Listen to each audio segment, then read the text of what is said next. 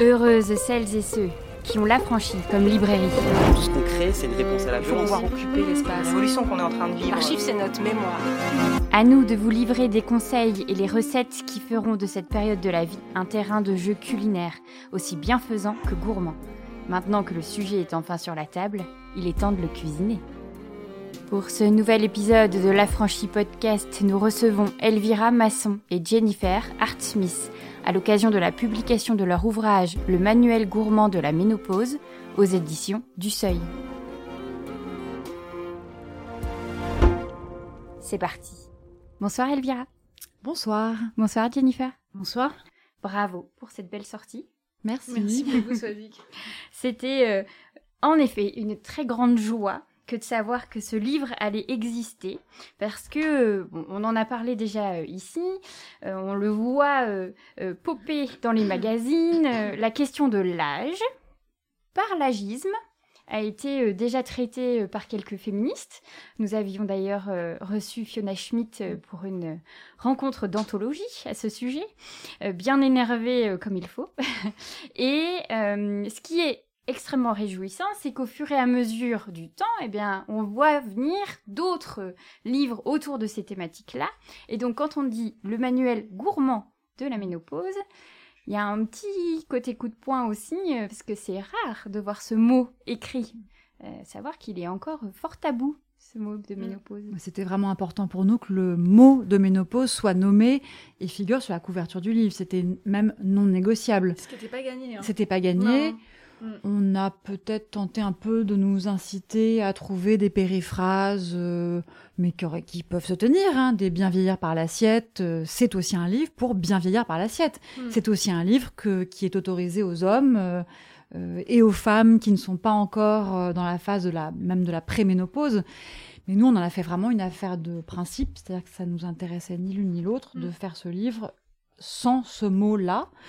Euh, parce que tout a commencé par un article qu'on a fait ensemble euh, dans le magazine Marie Claire, qui était un peu la genèse de ce, livre. Euh, dans la presse féminine, enfin en tout cas au magazine Marie Claire, il n'y a pas, il y a plus d'histoire de empêcher le temps de passer ou rester jeune à tout prix. C'est heureusement fini depuis bien longtemps. Donc quand on fait un numéro spécial âge, on aborde vraiment les sujets. Donc on avait abordé un sujet en quatre pages, donc c'est court, quatre pages, euh, que tu avais ouais, largement euh, contribué à, à structurer.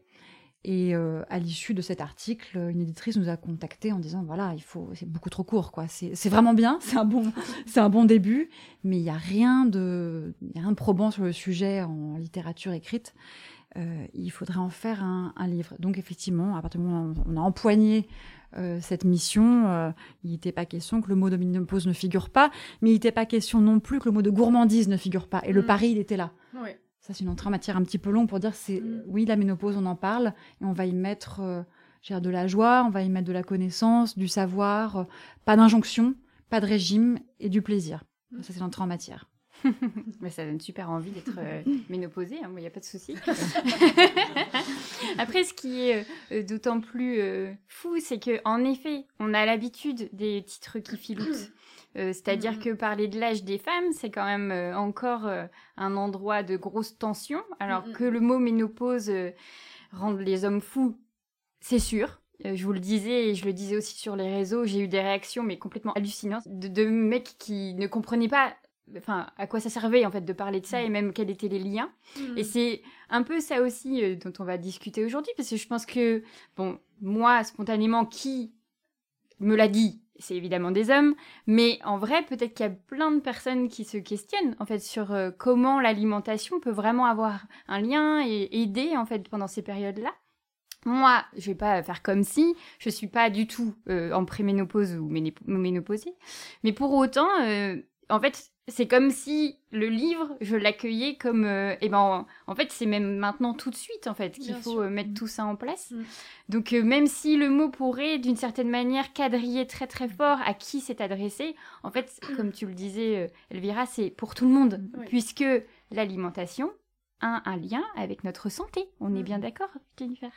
Oui, parce que en fait, c'est marrant parce que quand on, réfléchit à, certaines périodes de la vie, on, est un peu sur une réponse un peu antisymptomatique. Voilà, on a des désagréments, des symptômes qui nous embêtent, donc on a besoin d'une réponse qui soit très rapide, immédiate.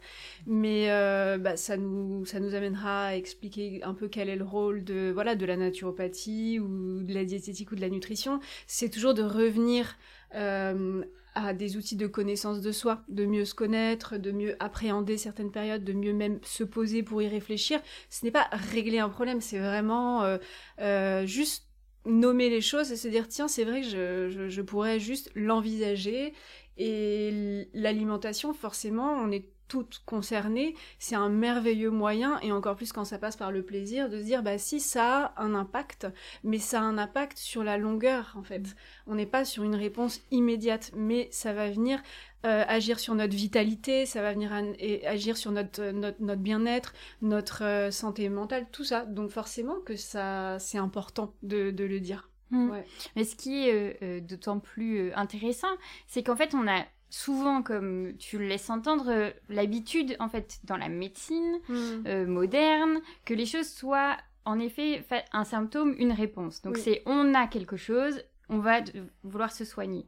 Mais on, dans beaucoup de euh, médecine ancestrale, en fait, les choses ne sont pas du tout pensées comme ça on raisonne en termes de terrain, on raisonne plus en termes de d'éducation, de santé. Donc en fait, parler de la ménopause aujourd'hui, même pour des personnes qui sont pas concernées, même pour moi, même pour euh, pour Elvira, au moment où on nous a proposé le sujet, c'était une façon de, de revenir au corps et de revenir aussi à, à faire le point euh, sur l'assiette et pas seulement aussi, comme le dit Elvira, par le prisme du régime. C'est absolument terrible. On a tout été conditionné par euh, euh, par, la notion de privation, de régime, d'enveloppe de, charnelle, d'esthétisme. Sauf qu'en fait, euh, et d'ailleurs en naturopathie on le voit, beaucoup de femmes viennent à la naturopathie plus parce qu'il y a un désir, forcément il y a un ralentissement du métabolisme donc il peut y avoir une prise de poids. Et parfois, c'est pas toujours très bien vécu, normal. Enfin, voilà. Donc, on peut avoir des personnes qui viennent à nous par le prisme de la prise de poids, mais nous, c'est pas la première chose qui nous intéresse. On va plus plus s'occuper de la vitalité et donc regarder comment ça se passe au niveau de l'assiette. Et de fait, le poids va suivre. Mais c'est pas c'est pas l'argument. Enfin, on, entend la demande, mais c'est autre chose qu'on va venir euh, travailler. Mais c'est vrai que la recherche de vitalité euh, n'est pas du tout au cœur des préoccupations de, j'allais dire, de l'esprit occidental. C'est-à-dire que c'est, tu parlais d'autres cultures et on aborde ces autres cultures par le prisme de, portraits qui figurent dans le livre. C'était très important pour nous de sortir d'un prisme, j'allais dire, franco-centré, euh, occidentalo-centré et d'aller vers d'autres cultures par ces interviews de femmes qu'on a faites, qui sont euh, japonaises, chinoises, d'Afrique du Nord, etc., et qui nous racontent un autre récit, une autre manière de concevoir le temps qui passe, une autre manière d'accorder une place à la femme qui vieillit, mais ou à l'humain qui vieillit, euh, à la vieillesse tout court, et un rapport à la mort qui est très différent. Mais tout découle de ça, c'est-à-dire que le rapport effectivement à, à, la vitalité, c'est une des, une des matrices d'autres médecines ou d'autres euh, euh, approches thérapeutiques que la nôtre, quoi. Mm. Et c'est vrai que ce livre permet aussi d'ouvrir, moi je dis toujours un peu ça, ça c'est une période, alors effectivement c'est un peu plombant euh, sur le papier d'approcher cet âge-là, c'est un âge un peu de tourmente, quoi, de, on se dit qu'est-ce qui m'arrive, moi je commence à avoir des symptômes de, de, de préménopause et déjà c'est chouette de pouvoir nommer les choses, de dire ah mais en fait je suis pas complètement folle. Mhm. Euh, si j'oublie des affaires euh, partout, si je sème mes trucs, euh, j'ai besoin d'avoir un brouillard, des sauts d'humeur que j'avais a priori pas trop avant. Enfin, certaines personnes de mon entourage me contrediront, mais de dire j'ai peut-être une explication rationnelle. Il y a ça d'une part, mais peut-être voir les choses. Et tu m'avais dit ça quand on préparait le livre, mais même avant, quand mm. on avait écrit l'article, tu me disais, mais ça peut être une formidable période de réinvention et d'ouverture d'esprit et d'ouverture à d'autres cultures.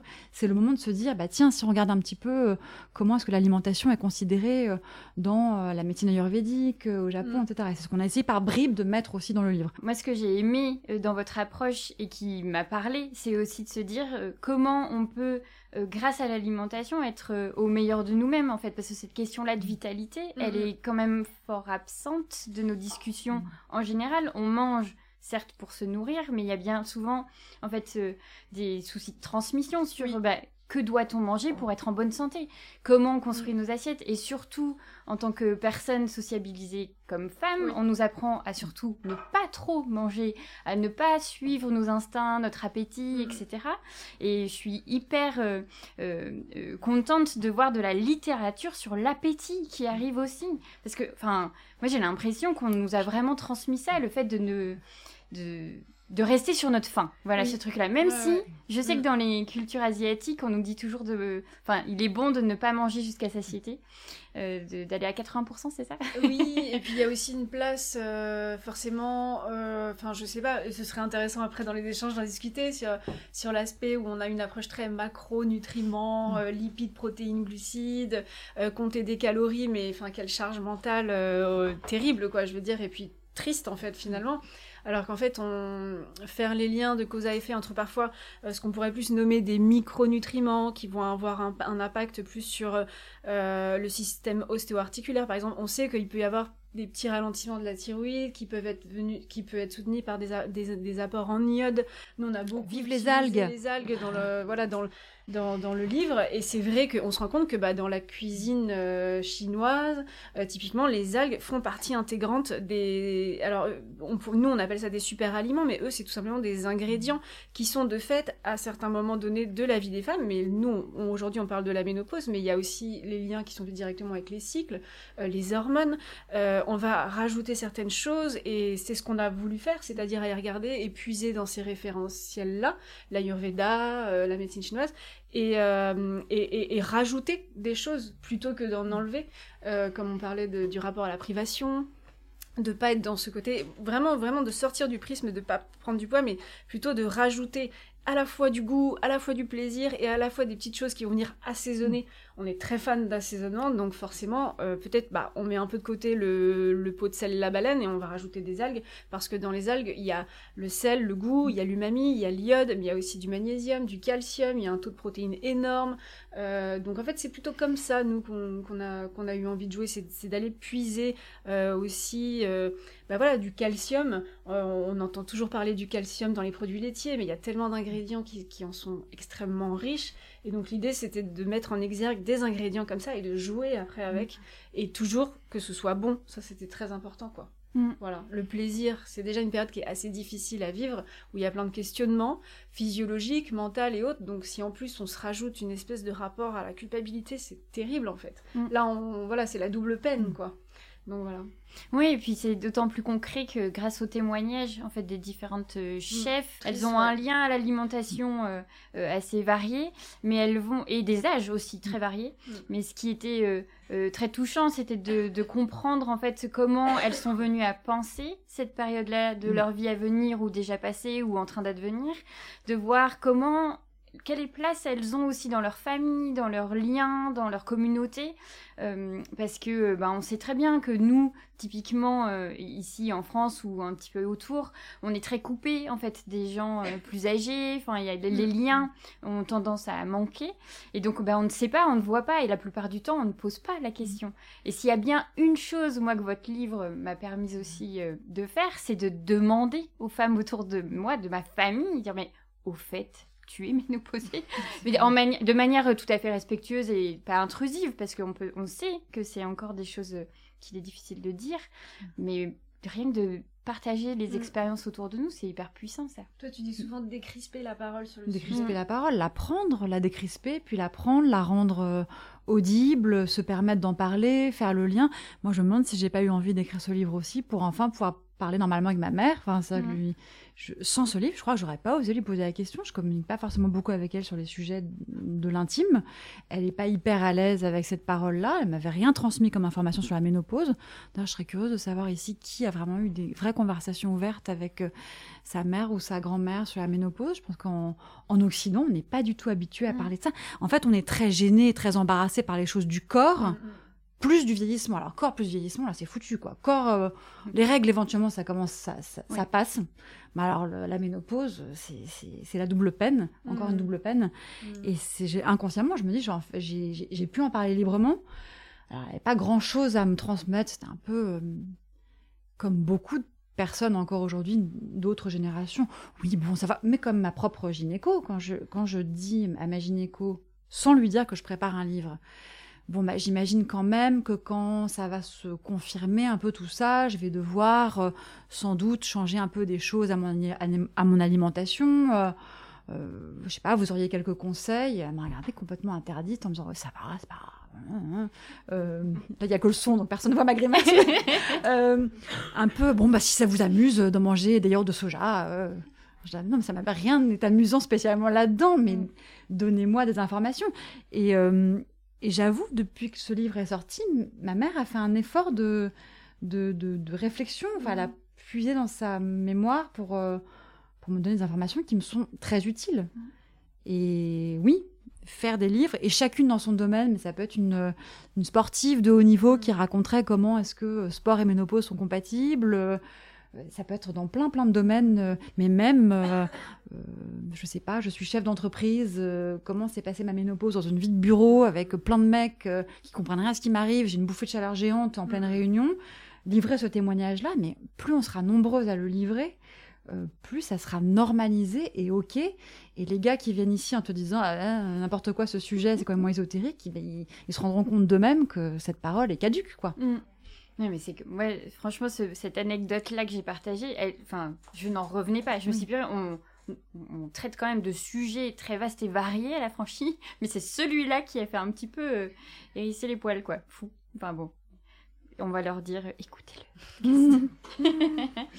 euh, Jennifer, pour toi, euh, donc tu es naturopathe. Euh, alors euh, moi j'ai toujours dit que tu étais pâtissière naturopathe c'est comme ça que je t'ai rencontrée et que j'ai découvert ta cuisine qui m'a depuis longtemps émerveillée, je te le dis, c'est une déclaration d'amour.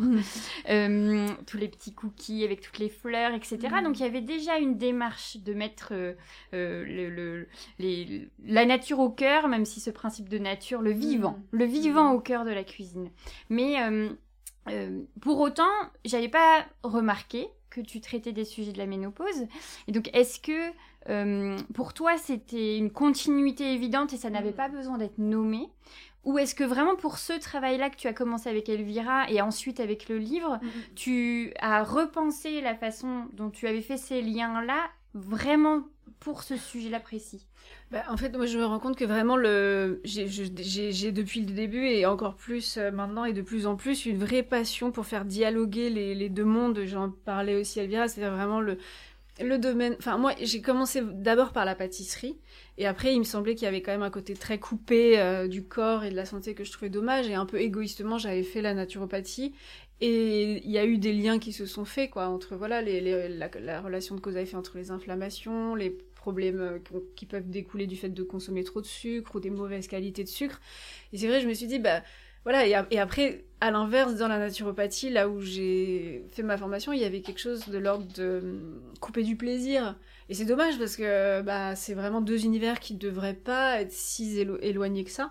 Donc, hum, comme ma formation initiale était vraiment la pâtisserie, c'était intéressant de, commencer par là. Et je pense qu'il y a toujours cette notion de voilà de, beau et de, bon. Et donc euh, le sujet de, après qui peut concerner, la ménopause, c'est plus bah, Elvira qui l'a amené avec le l'article. Ce qui a été génial parce qu'en fait dès qu'on nomme un sujet, ça peut être c'est la ménopause, mais ça peut être aussi des problèmes de cycle. Hein, la ménopause c'est quand même la continuité du, du, tabou des règles. Hein, et on a aussi beaucoup de choses à dire et à faire aussi. Euh, et de liens à faire entre l'alimentation, euh, les hormones et tout ça. Donc en fait, c'était juste que chaque fois qu'on me questionne sur ces sujets, c'est une super opportunité pour moi de, de faire de nouveau dialoguer ces deux mondes. Et donc, comme on aime toutes les deux bien manger, quand, quand Elvira a proposé le sujet du, à l'époque, qui n'était pas la ménopause, mais du bien vieillir avec la ménopause, il y avait, il y avait quand même ce côté, euh, euh, voilà, il y a, comme elle disait, on n'était pas dans la lutte, on n'était pas dans le jargon de la guerre, on était de nouveau comment mieux vieillir, comment, comment, comment, se faire plaisir, comment, se faire plaisir. Et comme, euh, pour moi, c'est quand même très lié le bien-être et le plaisir. Je trouve que voilà, c'est, mais par contre, c'est un équilibre qui est pas forcément facile à tenir parce que bon, le, ce qui est parfois très bon au goût n'est pas forcément toujours bon pour le corps, mais en fait, on se rend compte, et euh, que ce qui était intéressant, c'est toujours une question de, dosage. Mm. Euh, on dit toujours, voilà, c'est tout est poison, rien n'est poison, euh, seule la dose compte, et c'est vrai, en fait. C'est absolument déculpabilisant de se dire, bah, finalement, rien n'est interdit. C'est juste la répétition, la répétition au quotidien, les habitudes, on parle toujours d'habitudes alimentaires. Euh, en fait, c'est plutôt ça qu'il faut regarder. C'est parfois plus le rapport émotionnel aux, aliments. C'est parfois euh, pourquoi on pense qu'on peut pas se passer de telles petites choses dans la journée et quel impact ça a dans notre vie quand on le met euh, tous les jours, trois fois par jour, sur une période de dix ans, par exemple. Je sais pas. les gens qui disent j'ai toujours besoin de terminer sur une petite touche sucrée, mais si c'est à chaque repas, trois fois par jour, sur, sur des années, forcément, ça, ça a un impact. Ce qui est intéressant, c'est juste de questionner ça de temps en temps, mais c'est sûr que moi, typiquement, quand j'avais fait ma, formation de naturopathe, on peut aussi très vite rentrer dans un rapport d'autorexie. Quand on commence à analyser aussi tout, euh, on peut être très vite coupé du plaisir. Donc mm. voilà, c'est vraiment un équilibre euh, fragile entre les deux. Mm. Oui, et euh, ce qui va être chouette, parce que je l'ai dit en présentation, c'est un livre de recettes. Le petit détail, parce que c'est les détails qui comptent dans les livres de recettes, tout le monde le sait, mm. c'est que, par exemple, évidemment, je tout, voilà. Là, par exemple, si on regarde les c'est en anglais avec mon accent super, euh, oat cookies, donc mm. les cookies euh, d'avoine, c'est marqué satiété, stress, sommeil. Mm. Donc en fait, des petites clés, ouais, on peut mm. tout de suite visualiser en fait ce qu'on va manger. Ça c'est visualiser. Indispensable. Mm-hmm. C'est qu'il y a à la fois des mots clés sous chaque intitulé de recette pour qu'on sache quel est le bienfait. Alors c'est un peu, c'est un peu succinct quoi. C'est des, des mots clés. Et après il y a un petit chapeau. Euh, un chapeau en presse, c'est quelques lignes d'introduction qui euh, cite les bienfaits plus en détail et explique euh, d'où vient cette recette, enfin, comment, un mm. petit peu comment elle est née, et à, à, quel endroit précisément, effectivement, comme tu dis, Jennifer, ça va faire du bien. Est-ce que c'est plutôt la santé osseuse? Est-ce que c'est plutôt euh, la digestion? Est-ce que c'est voilà toutes les Est-ce que c'est reminéralisant? Est-ce que ça accroît la vitalité? Et ça, c'était le plus pénible à écrire. c'était le plus pénible à écrire, mais ce qui est plus important, je pense, cette dimension un peu tellement de important. Quoi. Ouais. On ne peut pas juste balancer des recettes mm. comme ça et considérer que la lectrice ou le lecteur euh, va s'en acquitter. Il faut euh, effectivement une dimension mm. un peu didactique, euh, sans être non plus dans l'ouvrage érudit de nutrition, santé. Mm. qui peut plomber aussi un peu la lecture. Enfin, il faut que ce soit suffisamment d'infos pour qu'on ait du biscuit, comme on dit, c'est-à-dire qu'on est vraiment, on retienne l'info et euh, sans être écrasé par un savoir que de toute façon je n'ai pas, donc ça risque pas d'arriver. Et les recettes, on voulait qu'elles soient effectivement toutes assez faisables et, euh, et rapides à réaliser dans l'ensemble. Mm. Hein. Et ça, vraiment, ouais. Elvira a été le garde-fou de ça parce que moi justement en évoluant dans mon domaine de la naturopathie parfois je peux être un peu déconnectée euh, je peux un peu mm. être monomaniaque sur des ingrédients parce que à quel point je vois nutritionnellement ils sont super. Alors par exemple il y a l'ortie euh, donc moi j'ai tout dit ouais je veux qu'on mette de l'ortie partout. Elle me dit attends oui euh, super à la campagne t'en as partout mais en ville t'en as pas. Faut quand même penser à, à la dimension faisabilité praticité euh, et, moi, je voulais mettre du parmesan partout. Hein. Moi, voilà, dit, écoute, je t'ai dit que c'était bien. Elle me dit, je te dis pour le calcium, c'est top, mais quand même pas non plus. Ça fait 12 sauces que tu fais au parmesan, calme-toi un peu, quoi. mais c'est quand même très, très gras, quoi. c'est vrai que c'est le côté pratique, le côté accessible, le côté euh, là, il y a trop de gestes, euh, là, c'est super, mais c'est inaccessible. voilà, moi, c'était vraiment. Et puis, on a eu quelques loupés aussi, bah, qui sont pas dans le bouquin, forcément. Des choses qui, sur le papier, étaient vraiment vertueuses. On aurait adoré que ce soit bon, mais ça n'était pas. Donc, non, ça marchait pas tout le temps. Une mayonnaise au tofu, bon bah la mayonnaise en place, euh, vraiment le, le petit voilà le petit film euh, de, du voilà du blanc d'œuf et de, l'huile quoi. Enfin voilà, c'est mm. comme ça. Oui, parce que alors attendez, parce que là ce qu'on entend, c'est que vous avez élaboré les recettes ensemble. Oui. Ouais, il y a eu un gros hmm. travail d'échange. Euh, justement, l'intérêt de faire un livre à quatre mains, c'est aussi de faire converger deux univers. Et euh, là, il y avait aussi des petits, petits biscuits de ton enfance, avec une quantité de sucre ah. astronomique. J'arrive avec les biscuits que j'ai fait à la maison, alors qu'on faisait les recettes au quotidien euh, dans le labo de Jennifer. Mm.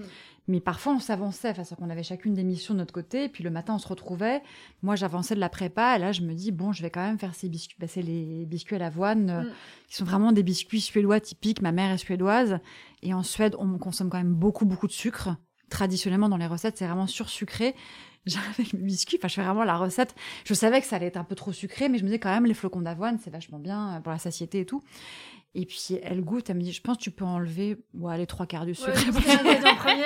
C'était presque un caramel avec quelques flocons d'avoine. Ça n'avait rien à faire dans le bouquin, quoi. C'était complètement à côté de la plaque. Ou alors regarde, on le, laisse comme ça, mais on le met vraiment ponctuellement, de temps en temps.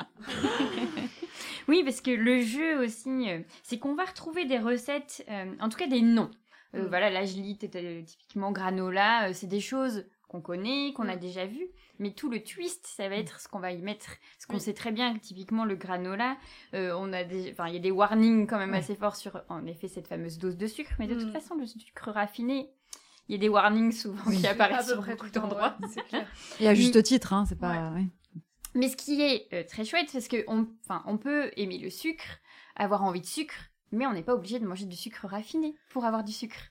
Et vous avez toute une page, mm. puisque je n'ai pas encore parlé de ces petits, euh, ces doubles pages-là, qui vont approfondir en fait des thématiques.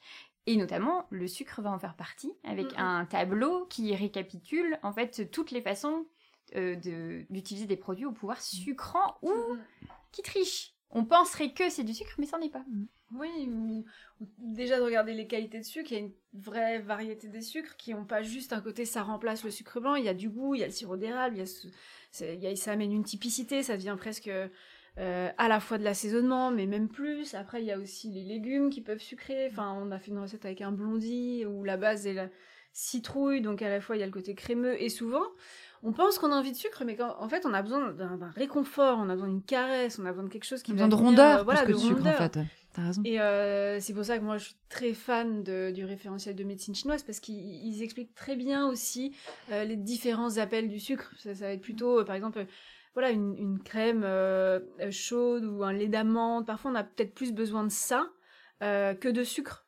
Hmm. Donc, on peut avoir besoin de cannelle et de fleurs d'oranger. Voilà, c'est ça. Euh... T'as raison, la cannelle, j'avais oublié. et Jennifer a quand même, enfin, pardon, je te tresse un peu des couronnes de laurier, mais c'est quand même une pâtissière assez géniale. Et elle est capable, effectivement, tu la vois faire, c'est qu'elle est en train de cuire, mais une citrouille géante. et elle va faire plein, plein de recettes de, de gâteaux, de douceur avec un apport de sucre euh, ajouté minime, où elle va mettre une date hachée ou un mm. petit peu de sirop d'érable. Et tu te dis, mais ça va pas être assez sucré. Moi, je suis un peu bec sucré quand même. Donc, c'est, je me dis, mais ça va pas être assez sucré, etc. Et tu goûtes ça et c'est d'une gourmandise grâce à la purée de patates douces ou à la purée de citrouille qui sont naturellement sucrées et dont le pouvoir sucrant est décuplé par la cuisson, en mm. réalité. Mm-hmm et un équilibre parfait entre eux, mais tu vas mettre du tahine, euh, une, date et tout, et c'est un équilibre parfait, quoi. C'est, mais ça, c'est aussi une grande expertise du métier de la pâtisserie, quoi. Ça bah, beaucoup de test and learn avant d'arriver à ça. C'est vrai que c'était intéressant aussi. Voilà, tout n'est pas acheté dans le nid dans la cuisine, la technicité de la cuisine ou de la pâtisserie, c'est qu'il y a quand même aussi un équilibre gras, sucre, texture, et qu'en fait, on fait des allers-retours entre tout ça. Donc c'est vrai que c'est assez chouette, euh, vraiment. Euh, la technique apporte aussi. Donc euh, l'idée c'était d'utiliser aussi la technique pour, pour dire bah tiens là ça manque de, texture, ça manque de, de goût, peut-être le côté sucré on peut l'atténuer et rajouter justement... et on a aussi beaucoup diabolisé les matières grasses et le gras aussi dans l'alimentation en général. surtout l'alimentation santé, alors qu'en fait, c'est typiquement, il y a aussi, bon voilà, le, succès de, de euh, Glucose Goddess, qui est un très bon livre pour ça, qui explique qu'en fait, c'est pas tant ce qu'on ajoute, hein, c'est plutôt euh, là où on le met, qu'est-ce qu'on met avant, mm. euh, et l'assimilation du corps. Donc ça, c'est super intéressant aussi de jouer comme ça, quoi. Mm. Oui, le principe d'habiller c'est glucides, je crois que c'est ça. Oui, c'est dire bah, ce qu'on aime mettre à cet endroit-là, peut-être qu'avant, bah tiens, si on mange telle chose, des fibres, ça, il va y avoir mm. moins un pic glycémique et tout, mais c'est ça la clé aussi, quoi. Tu dis beaucoup ça, toi, tu dis que l'idéal, c'est quand même de commencer aussi un repas par une portion de par cru, par des fibres, voilà. Tu l'as toujours dit, hein. Euh, ouais, c'est vrai, et c'est vraiment euh, chouette de, de finalement de, de, dédiaboliser absolument tout et de se dire non, chaque chose a sa place, euh, voilà. Mm. Mais d'ailleurs, dans le livre, tu parlais des pages thématiques, donc la double page sur le sucre, il y a une double page sur bah, un peu la vérité. on ne détient pas la vérité, mais en tout cas un point de vue mm. sur le, le calcium. Euh, les, acides gras, euh, les, voilà. Euh, l'idée, c'était vraiment de, d'apporter un panel d'informations simples, accessibles, mais on ne dit pas non plus typiquement les produits laitiers. Mm. Euh, certes, c'est pas là qu'on va trouver la meilleure source de calcium, mais si on aime le fromage, si on a très envie de se faire plaisir, on va pas interdire ça. Il n'est pas question d'interdire quoi que ce soit. Ces pages thématiques sont pas des listes de ce qu'il faut pas manger. c'est plutôt faire des points, remettre. Dresser entre guillemets les pour les contre. Après, chacun fait ses choix. Euh, et, et, typiquement, voilà, ne rien enlever, ça concerne ça aussi. Quoi. Mm. Mm. Mais c'est-à-dire qu'on entend euh, beaucoup de choses. En effet, vous mm, parliez du calcium, le soja, euh, le gluten. Enfin, c'est beaucoup de, de, mots qui pop souvent quand on commence à questionner l'inflammation ou le, le, dérèglement hormonal. Mais c'est vrai que, encore une fois, euh, on a peut-être parfois tendance à dire ok tout est fini, je ne prendrai plus mm. jamais de lactose de ma vie, sauf qu'en fait quand on, farfouille un petit mm. peu, on trouve aussi des aliments qui sont ok. Euh, évidemment, on va pas manger ça matin, midi et soir, on va mm. rester. Euh, tout est dans l'équilibre en fait et la diversité. Tout est dans l'équilibre et c'est pas inintéressant à des périodes de la vie et cette période justement de préparation de la ménopause ou même dans la période de la ménopause, ça peut être intéressant. Moi, je dis toujours de faire l'essai, euh, si c'est choisi, si c'est joyeux, euh, de, réduire, de décentrer ou d'enlever sur une petite période. Il faut pas que ce soit vécu dans la frustration, mais ça peut questionner la place qu'a cet ingrédient. Et on parlait du sucre au même titre que les produits laitiers. Parfois, c'est aussi comme ça qu'on se reconnecte à son corps en enlevant l'ingrédient un temps, un mm-hmm. temps, juste pour voir s'il y a des corrélations euh, entre ce qu'on ressent, le bien-être et, et, euh, et la place qu'il a. Tiens, j'ai enlevé ça. Euh, alors là, on est au mois de janvier. Euh, l'alcool, beaucoup font de, enfin font l'exercice de l'enlever au mois de janvier, et, et, c'est intéressant. Ça nous dit des choses de nous, mais c'est toujours plus chouette de le vivre comme ça que de le vivre dans la culpabilité. Mmh. Mais c'est vrai que c'est intéressant de se considérer en tant que femme comme sujet d'expérience possible. Alors encore faut-il avoir le temps, la bande passante, aller bien, etc. Mmh. Mais se dire euh, toi, tu dis beaucoup que l'idéal serait de commencer la journée sans sucre. C'est de mm. sortir un peu de son tropisme ou de son braquet, euh, j'allais dire encore occidental ou franco-français, de la tartine de pain beurré et de la confiture. Mm. Est-ce qu'on pourrait peut-être ou euh, j'ai rien à manger à la maison, je vais me faire des coquillettes avec du jambon et du et du fromage. Ça, peut beaucoup être ça. Moi, je le vois aussi pas mal autour de moi. Tu pourrais te dire, bah tiens, le soir, ça pourrait être du riz avec une légumineuse déjà et un peu d'algues. C'est pas hyper compliqué non plus. Encore faut-il, encore une fois, par la bande passante pour avoir le temps de réfléchir à ça. ça, j'entends bien. Tu dis, idéalement, ne pas commencer la journée sur une note sucrée, c'est déjà un vachement bon moyen de se déshabituer. Tu perds vite l'habitude, en mmh. fait. Bon, on n'est pas obligé de commencer par un par un porridge salé aux algues tout de suite avec une avec des sardines en boîte et du foie de morue. Ok, on va y aller en douceur. Mais, déjà un porridge mm. euh, avec peut-être ou un tout petit peu de miel ou un ou une compote de fruits non sucrés, une compote de je sais pas une mm. pomme cuite avec de la cannelle sur mm. un, un porridge c'est peut-être pas mal. C'est quand je disais tout à l'heure ouvrir ses chakras, ça passe par des petits trucs comme ça. C'est pas non plus euh, cuisiner pendant 4 heures une recette euh, de l'au bout du monde, mais c'est c'est une porte d'entrée et qui permet après de se dire bah tiens j'ai déjà fait un premier step, pourquoi pas le suivant, etc. Mm. Sans se faire violence, euh, en douceur. Mm. Être un sujet d'expérience pour soi-même. Mais oui, mais d'autant que euh, on a pris l'habitude en fait d'avoir des schémas alimentaires. Alors là, euh, typiquement, euh, ça dépasse hein, le cas de cette période-là de la vie qui est la ménopause et de ces âges-là. Mm. Mais je veux dire, en fait, on nous dit petit déjeuner, dîner, souper. Enfin, ça c'est à la belle, je, sais plus comment. Enfin bref. et alors qu'en fait, euh, et c'est euh, Perla Servan-Schreiber qui, je pense, le dit, euh, bah, en fait, elle s'est questionnée sur quand elle avait faim, et parfois mm. le midi, elle en fait, elle, elle déjeune pas. Elle déjeune pas, voilà. Mm. Et donc, elle... Euh, et je me suis dit, enfin moi, c'est des choses qui m'ont beaucoup questionnée aussi, parce que quand on Parfois, on s'oblige à manger parce que on nous a dit qu'il fallait manger trois fois par jour, voire un petit goûter, nanana. Et parfois, on n'a pas faim, en fait, tout simplement. Donc, c'est des, des, choses qui sont tellement ancrées dans des réflexes que, bon, bah, manger petit, sucré au petit déjeuner, euh, moi, typiquement, je le fais plus depuis de nombreuses années. Et en fait, ça a révolutionné mon pic de glycémie de 11 heures où j'avais l'impression que j'allais manger ce comptoir, quoi, tellement je mourais de faim. Alors que maintenant, bon, bah, après, je suis partie de, de cette vague qui mange deux œufs le matin. Oui, voilà, je. c'est Moi très aussi, bien. je suis sur la. L'œuf, l'œuf, mode. l'œuf, c'est un aliment magique, c'est un produit parfait, c'est un produit hyper Oui, vertueux. euh, accessible, pas cher. oui, euh, qui a été hyper décrié pour Ouais. des mauvaises raisons, et il est En enfin est- réhabilité. Mais Ouais. c'est En fait, il y a deux choses dans l'œuf qu'on doit regarder, c'est la qualité de l'œuf, parce qu'on dit que l'œuf, ça peut être le pire comme le meilleur des Oui. ingrédients, ce qui est vrai. Donc la qualité de l'œuf et, l- et- et la, la cuisson. Mm. Et en fait, euh, de ça va dépendre effectivement, euh, effectivement la digestibilité euh, et, et l'apport. Enfin, c'est se donner la- les meilleures chances, quoi. Enfin, c'est Mm. intéressant de Puis le principe de satiété, parce que c'est important là- aussi, ça en questionne bon. pas assez le principe Ben de non. société. de se dire que en fait Ouais. on va tenir et Mm, que mm. parce que bon moi je suis assez active on peut le dire c'est des grosses journées on est fort debout etc et de se dire que j'ai pas à réfléchir en fait à devoir me nourrir pendant 4 heures ben moi c'est cool et après je, je mange très bien au, au lunch et c'est très bien aussi Mais c'est intéressant Mais- ce que tu dis, cette euh, obligation un peu socioculturelle Mais de carrément. prendre trois repas par jour. Si on Mm. n'a pas forcément envie de prendre trois repas par jour, c'est aussi en tant que femme le truc qu'on a intégré.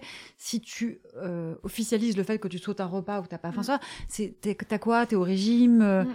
Il faut se justifier Ou- quand on n'a pas envie de manger, par euh, exemple. Ou si tu manges ouais. un peu trop, euh, Bien sûr. une espèce d'autosurveillance permanente et Ouais. donc un truc qu'on a intégré qui devient un peu une autocensure, quoi. On- moi, j'ai toujours entendu dire faut jamais sauter un repas. Oui. En fait, qui dit ça Alors, il y a des gens qui ça convient pas du tout et ils Mm. doivent écouter ça. C'est comme euh, il y a beaucoup de modes. Il y a le, le, le régime, inter- enfin le, le- Jeûne la diète de jeûne intermittent. Ça convient très bien à certaines personnes, beaucoup moins à d'autres. Il y a toujours dans n'importe quelle tendance, régime, courant, des indications, des contre-indications. Euh, donc, ce qui est important, c'est- de se connaître. Plus on se connaît et plus on sait si ça va nous aller ou pas. Il y a des gens qui ont un métabolisme rapide, le jeûne intermittent, c'est- une grosse erreur pour Mm. eux. Et il y a des gens qui ont un démarrage plus lent, le foie fragile qui se met pas en route, et le jeûne intermittent est un cadeau.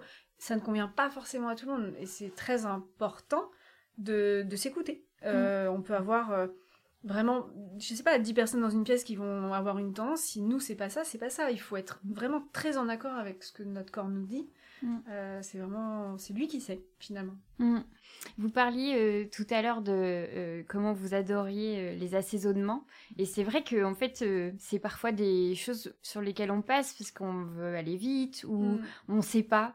Mais pendant longtemps, euh, je disais non mais je suis très mauvaise dans l'assaisonnement. En fait, il a juste fallu que je comprenne ce que j'aimais dans les assaisonnements. Et donc euh, il y a aussi ça, c'est que euh, vous allez parler donc des huiles, des bienfaits des différentes huiles, etc. Mais aussi des herbes, alors magiques ou alors je sais plus. vous avez, avez les plantes aux mille vertus, les herbes familières, tout ça en fait c'est vos noms de catégories que vous nous expliquez. Ça aussi c'est beaucoup de fun en fait dans la Mhm. cuisine que de se dire. euh, alors moi j'avais grâce à une autrice euh, Sofia Karampali Farat euh, qui est libanaise qui m'avait offert du zaatar de sa grand-mère de Mhm. là-bas. Enfin j'ai testé plein de choses, essayé de voir avec des œufs, avec euh, elle m'avait conseillé de le mettre dans des pâtes et des choses comme ça et c'est délicieux.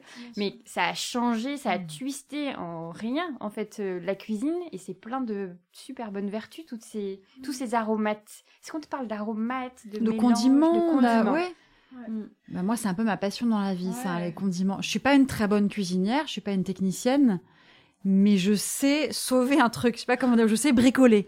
C'est-à-dire avec une base plutôt saine. Ça, ça peut être un mélange, je dis n'importe quoi, riz, orge, légumineuse. On peut se dire, oui, j'ai pas envie de manger une plâtrée de riz, orge, légumineuse, alors que c'est vachement bien pour moi. Mais je, on, a, on tenait à ce qui est dans le livre, effectivement, cette manière de condimenter, de twister, de donner du caractère, du relief, du peps à des choses assez basiques. Mm. Alors ça peut être, alors je donne l'exemple du tofu, mais Mm. euh, on n'a pas forcément envie d'avoir du tofu tous les jours, mais euh, un peu de tofu, un peu de tamari, de l'huile d'olive, tofu soyeux, c'est la, Mm. la version la plus molle, un peu texture de panna cotta. Euh, tamari, c'est la sauce soja sans gluten, mais ça peut être une sauce soja classique, ce qui serait un peu plus salée avec du gluten.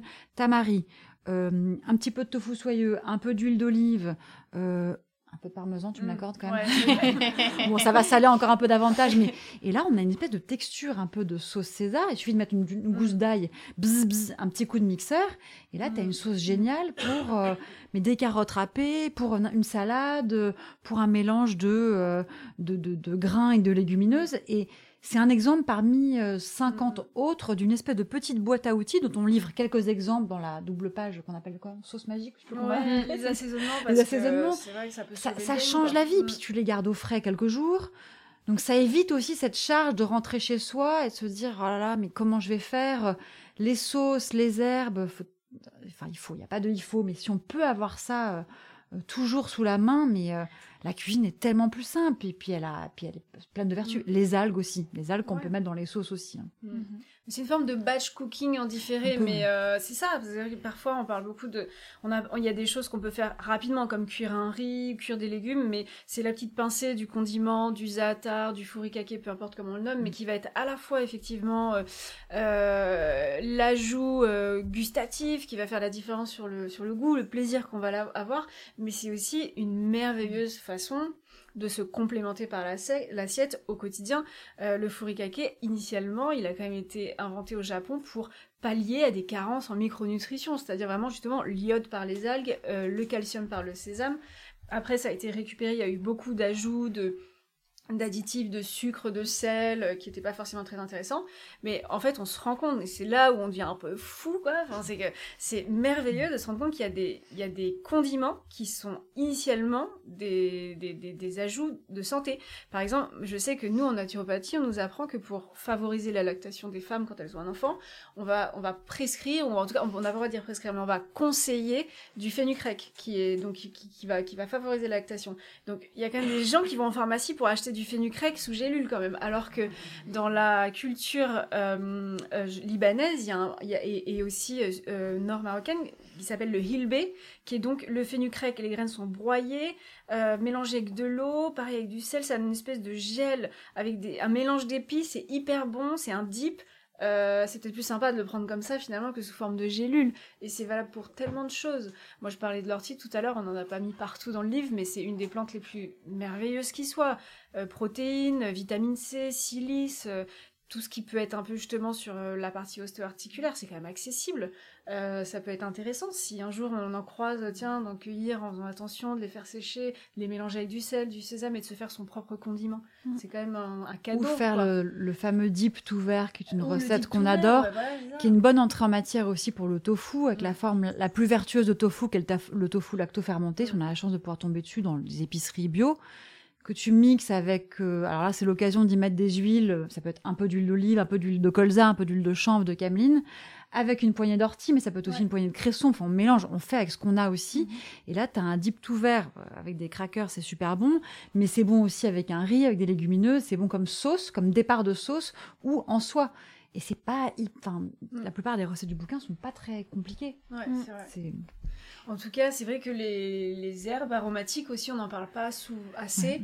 Mais il y a un tel tropisme santé sur le, romarin, euh, qui soutient le foie, l'estragon, euh, qui sont à la fois et on voit qu'il y a des cultures comme ça la cuisine libanaise ou par exemple même le taboulé c'est gorgé vraiment de minéraux de, de micronutriments et en même temps c'est tellement bon mhm. donc euh, et c'est digeste et c'est toujours intéressant de se poser la question comment on se sent après avoir euh, mangé un, taboulé qui a été constitué comme ça mais c'est très très chouette quoi c'est gourmand oui, je me souviens, euh, j'ai regardé un documentaire euh, sur les zones bleues, donc ces mm. endroits dans le monde où il y a le plus de centenaires. Et, euh, et donc, je ne sais plus qui, quoi, qu'est-ce, mais en gros, c'est une personne qui va essayer de comprendre les points communs entre toutes ces communautés. Et le principe des herbes sauvages. Et donc, dans beaucoup de communautés, notamment euh, méditerranéennes, le principe d'aller dehors, dans son jardin, dans la forêt, dans, ce qui, dans le mm. vivant, quoi, et d'aller se servir directement, de mettre ça dans les plats. Donc, c'est ces énormes euh, bouquets d'herbes fraîches, mais il peut y avoir les persils sauvages, les, le fenouil sauvage, etc. Et hum, les personnes donc qui en plus euh, sur le documentaire sont toutes très très vieilles. Et donc à la télé on en voit mm. quand même rarement sur l'image des vieilles personnes. Étaient là euh, en train de se enfin de, prendre beaucoup de plaisir à manger de l'herbe. Mm. et je me disais mais en fait c'est tout simple. Il y a des choses qui sont quand même assez simples mm quand on parle longévité et bien, vieillir, c'est pas, tu sais, tu parlais de, du principe du médicament, de la gélule, mm, mm. ça c'est quelque chose de très occidental. C'est dès qu'on est dans un rapport à la médicalisation, c'est ça. Ou même moi, je, mm. je, sais que voilà, la phytothérapie, j'ai aussi un cursus complémentaire en phytothérapie, c'est il y a ce côté vraiment euh, où on utilise euh, une molécule de la plante pour venir intervenir sur tel tropisme. Mais c'est plus sympa d'avoir la plante fraîche avec son goût, avec euh, avec, euh, enfin, il y a quand même un aspect sensoriel de la mm. cuisine dont on a besoin pour nourrir euh, tous les sens. Donc euh, plus sympa de le mettre dans la cuisine. Et ce qui est magique, c'est de se rendre compte effectivement qu'il y a des référentiels de cuisine où c'est tellement bien pensé et c'est pas justifié scientifiquement ou c'est pas c'est pas expliqué, mais en fait ça a tellement de sens. Voilà, c'est c'est du savoir empirique. Euh, voilà, on va pas prétendre que ça guérit, mais par contre, c'est, je pense que les gens, effectivement, à une certaine époque, étaient plus connectés aux sensations que ça procurait. Mmh. Mm. Et donc tout ce qu'on a pu entendre là, c'est qu'évidemment, euh, euh, ça passe par l'alimentation, tout ça, mais ça passe aussi par le fait de bouger, d'être ensemble, mm. de euh, se parler. Donc c'est ce qu'on a dit, hein, de pouvoir les unes les autres se confier ce qu'on a, parce qu'en général, on n'est pas les seuls en fait à avoir des symptômes, quels que soient les endroits de notre cycle. Et, et je me disais Enfin, qu'au final, euh, même si c'est un livre de recettes, je le répète, mais mm. parce qu'on pourrait s'attendre vraiment à avoir des romans à l'intérieur, mais pas du tout, c'est vraiment des recettes. C'est assez carré à ce niveau-là, euh, comme euh, tout livre de recettes. Mais on sent bien, en fait, qu'il y a beaucoup plus autour de ça et que vous nous avez aussi apporté une, une façon de vivre ensemble, en fait. de connivence, de sororité, de lien intergénérationnel. et je pense que, enfin, on l'a dit et on l'a déjà répété, mais c'est peut-être aussi important en fait que mm. l'alimentation, c'est d'arrêter dans, des endroits très solitaires en fait avec ces questions qui nous gênent parce que c'est notre intime, parce qu'on n'a pas mm. l'habitude d'en parler, mais en fait euh, ensemble. je pense que ça nous tenait vraiment à cœur, mais peut-être aussi parce qu'on a été un peu cueillis par ce livre. Mm, on l'a pas dit, mais on a une forme de retenue au départ quand le livre nous a été proposé. C'est-à-dire que certes, il y avait cet article qui préexistait, mais c'était un article pour un magazine qui était un peu caché derrière l'enseigne du magazine, donc on se mouillait pas. Euh, là, soudain, il fallait embrasser ça en notre nom propre. Moi, j'ai commencé par, je le raconte dans la préface, par, par avoir une réaction un peu négative. Je là, wow, wow, ménopause, ça va beaucoup trop vite là. Euh, mm, mm, mm. je, suis pas, je suis pas, je sais pas. J'ai eu, j'ai eu, euh, je ressentais cette petite gêne un peu ancestrale qui se transmet peut-être de mère en fille, où on, on est nombreuses à pas avoir été à l'aise avec le sujet. Il a fallu que je j'accepte ce malaise avant de me dire je vais le braver ce malaise. Mais quand j'ai décidé de le braver, que toi aussi tu as décidé mm. de le braver, toi tu pourrais pas vraiment un malaise, plutôt tu te sentais. Moi ça m'intéressait la partie euh, naturo. tu trouvais que c'était un peu tôt. Euh, mais je trouvais que c'était un peu tôt. Je me suis dit tout de suite on va on va m'identifier, mais en fait euh, voilà toujours une histoire de perception de soi. Ou de légitimité, à, être trop tôt. Aussi, j'avais aussi cette problématique et ça je, je continue à penser que finalement comme je l'avais pas vécu dans mon corps, je pouvais pas dire je, et c'était vrai que c'était plus le prisme des autres livres où j'avais vécu des choses dans l'expérientiel, dans ma mm. cuisine ou dans la pâtisserie, que j'avais envie de retranscrire en disant je, ce qui était moins le cas là. Ouais, alors moi j'avais une forme de euh, petite gêne, mais cette petite gêne euh, mm. culturelle qu'on peut pas vraiment justifier, que j'ai décidé de braver, mais à partir du moment où on décidait de le braver ensemble, il fallait qu'on soit assez intégrative. C'est ça qu'il fallait vraiment qu'il y ait un esprit un peu de communauté dans le livre. Il n'était pas question qu'il n'y ait que notre tête. On euh, on voulait pas notre tête là, là on la voulait pas tellement non plus, mais bon, on y est quand même. Hein. Euh, mais il fallait qu'on puisse, on l'a dit très vite d'ailleurs, on s'est dit, ce serait vraiment super qu'il y ait d'autres femmes que nous, ce serait vraiment super qu'il y ait des femmes d'autres cultures. Et plus, alors il n'y a pas 50 000 portraits, il y en a une, dizaine, mais ça fait une multiplicité de points de vue qui mm. font que peut-être nos lectrices potentielles vont euh, se retrouver, vont être plus nombreuses à se retrouver, elles vont se dire euh, il y a d'autres cultures, ah ça va m'intéresser. Mm, Donc il fallait que ce soit, même si c'est notre livre, il fallait qu'il y ait une dimension quand même, oui, un peu collective, euh, un peu globale et un peu accueillante peut-être, c'est ça, voilà carrément accueillante. Je suis d'accord, ça a marché, c'est très bien. Merci. Euh, merci en tout cas euh, beaucoup. Euh, j'ai déjà fait pas mal de recettes de ce livre, j'adore. franchement, je sens que c'est un peu ma bible du moment. Oh, Donc merci à vous deux pour tout ce travail. Merci, pour ton accueil. merci Jennifer. Alors, heureuse vous venez d'écouter un nouvel épisode de l'Affranchi Podcast en compagnie de Jennifer Hart-Smith et d'Elvira Masson à l'occasion de la publication de leur livre Le manuel gourmand de la ménopause aux éditions du Seuil. L'Affranchi Podcast, c'est Soazic Courbet à la conversation, Pierre-Antoine Naline à l'habillage sonore et Léa Le Faucon pour l'univers graphique.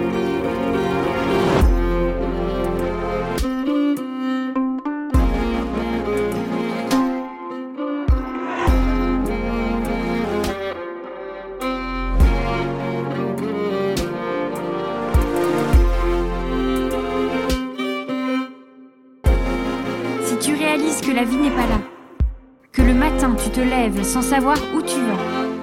Résiste. Prouve que tu existes. Avec la franchise podcast.